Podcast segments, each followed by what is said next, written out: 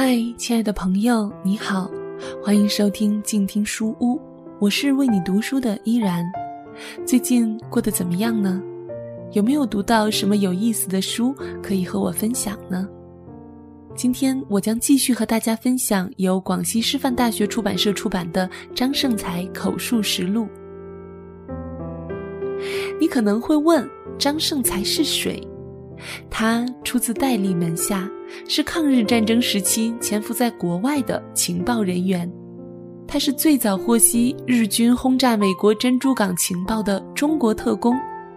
如果你看过《北平无战事》，如果你喜欢伪装者，如果你也曾沉迷于《潜伏》这部剧，那么这本书你不容错过。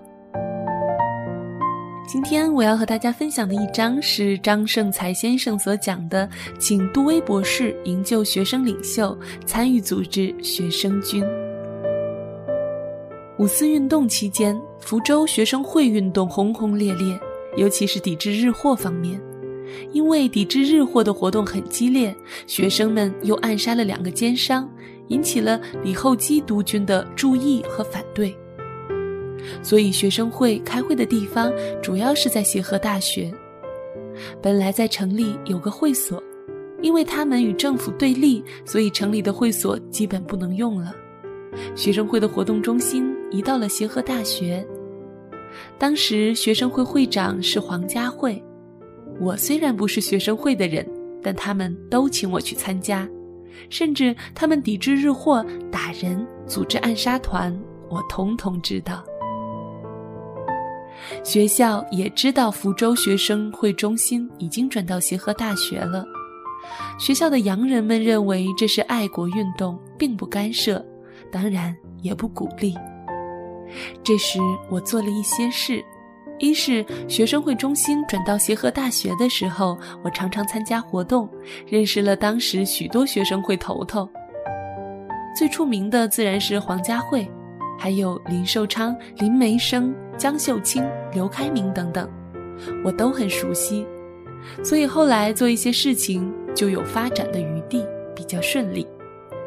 第二是学生会头头之一林梅生被捕事件，当局说他是锄奸团的人，是暗杀奸商的罪犯，事实上也的确是他们去暗杀的。当时事态发展的相当严重。林梅生很可能会被李厚基当局枪毙。这时恰好杜威博士来到中国，我跟黄家慧商量，利用杜威博士来中国这一点来营救林梅生。杜威博士是全世界有名的教育家，在中国也很多人知道。托杜威博士向李厚基说说，也许能放行了。朱才伟校长听了我们的建议。果然和杜威先生说：“我的学生林梅生被李督军抓去了。他是一个爱国运动的学生头头，出于对爱国运动的支持，政府不应该抓他。请杜威博士给李厚基督军说一下，放回这位学生吧。”杜威博士答应了，在第二天李厚基请他吃饭的时候，就将这个意思说了。李厚基立即答应释放这个学生。校长得到杜威博士的答复，就通知学生会，学生会发动了几千个学生到督军府迎接林梅生。一九二二年，孙中山先生就任非常大总统，叫我的姐夫许春草到广州去。这次中山先生让许春草回福建建设一个发展国民党党员的机关，许春草就在鼓浪屿住家开始登记，招人参加国民党。我那时在协和大学读书，他就叫我在福州招人参加国民党。我得到了黄家慧的支持，他当时是福州学生会的会长。我们争取了林梅生、林寿昌、江秀清等学生会头头的支持，介绍了学生会五六百人签名入党。不久是六月吧，陈炯明背叛孙中山，炮击总统府，孙中山在广州珠江白鹅潭永丰舰上组织反攻，那时，孙中山委派我的姐夫许春草做福建讨贼军的总指挥。许春草叫我参加这个组织。我在福州争取学生会的人，由林梅生、林寿昌、江秀清带头组织福建讨贼军，指挥第二路。这里成员多数是福州学生会学生，所以又另叫学生军。许崇智反攻广东不成功，福州学生军起到了一定的作用。当许崇智到水口的时候，学生军先在福州城内占领了巫山、虞山、平山，对督军衙门开始攻击。李厚基逃亡到台湾，学生们占领了福州城。我们到红山桥岭前，北伐军顺利入城。这是我所知道的也有关系的一件事。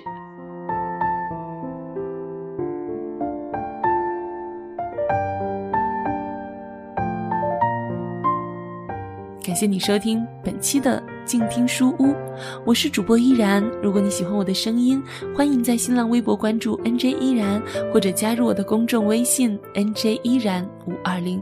想要收听更多的有声节目，欢迎在公众微信平台搜索“静听有声工作室”。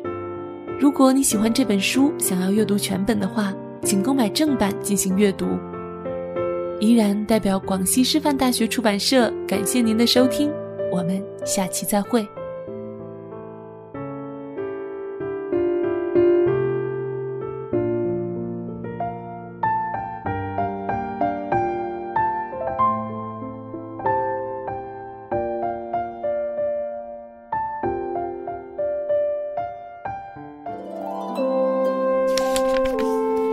读书是我们了解世界的方法，也是我们每天最好的娱乐。每读一本书都是一次修行，静听书屋，陪你在每一段向往阅读的路上。